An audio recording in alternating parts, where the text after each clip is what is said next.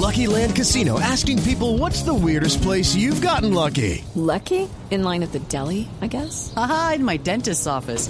More than once, actually. Do I have to say? Yes, you do. In the car before my kids' PTA meeting. Really? Yes. Excuse me, what's the weirdest place you've gotten lucky? I never win and tell. Well, there you have it. You can get lucky anywhere playing at LuckyLandSlots.com. Play for free right now. Are you feeling lucky? No purchase necessary. Void where prohibited by law. 18 plus. Terms and conditions apply. See website for details.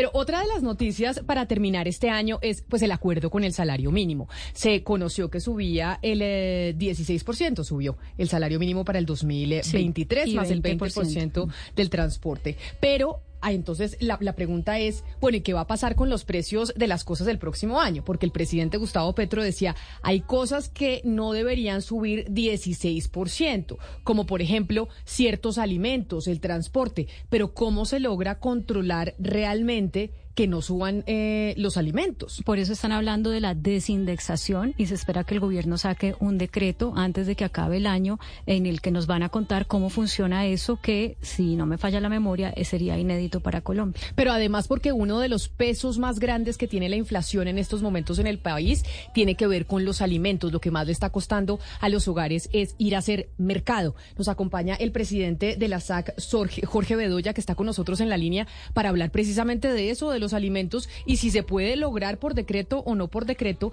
que no suban ese 16% que subió el salario mínimo. Doctor Bedoya, bienvenido.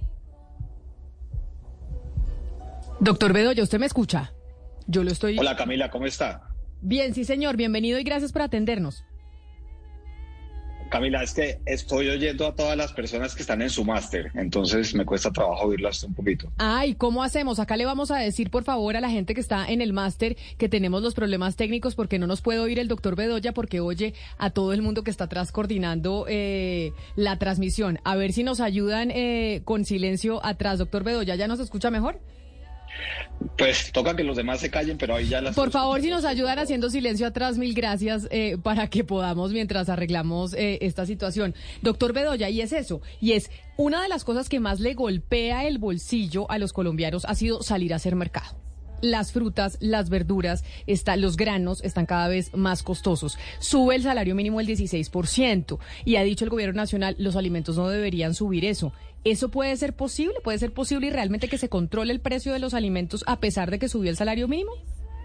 Pues Camila, varias cosas. Primero, si usted quiere controlar los precios de la comida, es decir, Lo oigo, doctor Bedoya. Camila, si el gobierno quiere controlar los precios de la comida, lo mejor que puede hacer es fomentar la producción de alimentos y no controlar los precios por decreto.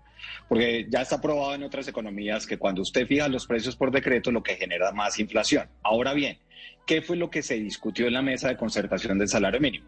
El gobierno ha identificado 204 productos que normalmente están atados al salario mínimo y que se busca desindexar, es decir, que el año entrante no suban con lo que sube el salario mínimo.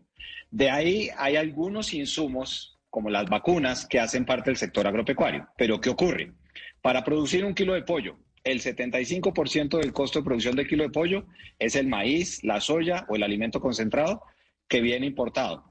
Y el resto puede ser entre mano de obra, que sube el salario mínimo y demás. Entonces, yo creo que el anuncio que hizo el presidente Tal vez él pensó con el deseo de lo que no debería subir la canasta de alimentos, pero usted no la puede controlar por decreto porque si no lo que hace es tirarse el tema de la inflación. ¿Qué es lo que debe hacer el gobierno? Apoyar con el subsidio a la tasa de interés para mitigar el impacto del crecimiento de la tasa cacho del Banco de la República. Contribuir a que haya más seguro para las cosechas a propósito de la lluvia que estamos viviendo.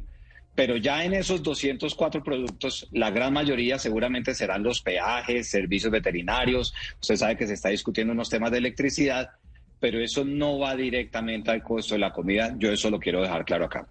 Pero entonces, lo que podemos esperar para el próximo año, después de saber que el salario mínimo sube el 16%, doctor Bedoya, es que en los precios de los alimentos, más o menos, ¿cuál va a ser el reflejo del aumento? Porque sí es cierto que cada vez salir a hacer mercado es más costoso. Ustedes están calculando que cuánto va a subir más o menos. Pues Camila, ahí sí los precios de la comida dependen de oferta y demanda. Yo le pongo el siguiente escenario. El Banco Central increme- ha incrementado este año, si no me equivoco, más de 11 veces la tasa de interés. Entonces, entre más suba el costo del crédito, pues más asfixia tienen los productores. La tasa de cambio parece que está estable, pero no va a retroceder a los niveles que estamos viendo en 2019. Y si bien estamos viendo que los precios internacionales de algunas materias primas están bajando, pues habrá que ver qué ocurre empezando el año. Es decir, puede que algunos alimentos suban, pueden que otros no, pero no necesariamente se va a trasladar todo el aumento del salario mínimo al precio de los alimentos. Doctor Bedoya, ¿es lo que podemos concluir? No, no, Camila, no se va a traducir por una razón muy sencilla. Primero, o por varias razones. Primero, porque en el campo hay una tasa de informalidad laboral que es del 86% y por eso hemos venido siempre reclamando que el campo necesita un régimen laboral propio. Segundo, porque lo que más pesa en los costos de producción de muchos productos son los insumos como los fertilizantes, agroquímicos, maíz, soya y demás. Y tercero, porque es un tema de oferta y demanda. La directora Lidama ha dicho que el invierno se puede pegar hasta el, hasta el primer trimestre del año.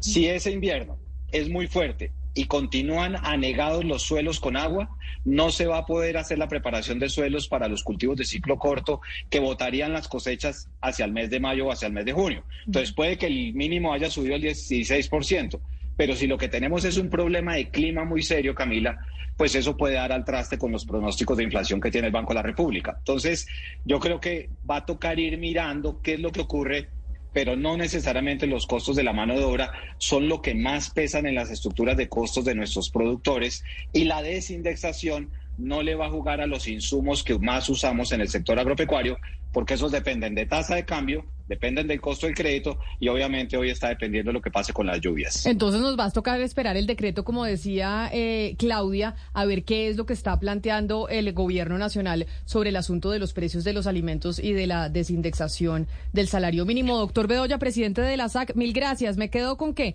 no necesariamente se traslada el 16% del aumento, toca esperar qué pasa con las importaciones de fertilizantes eh, y demás y con, eh, y con la tasa de cambio y obviamente con oferta y demanda.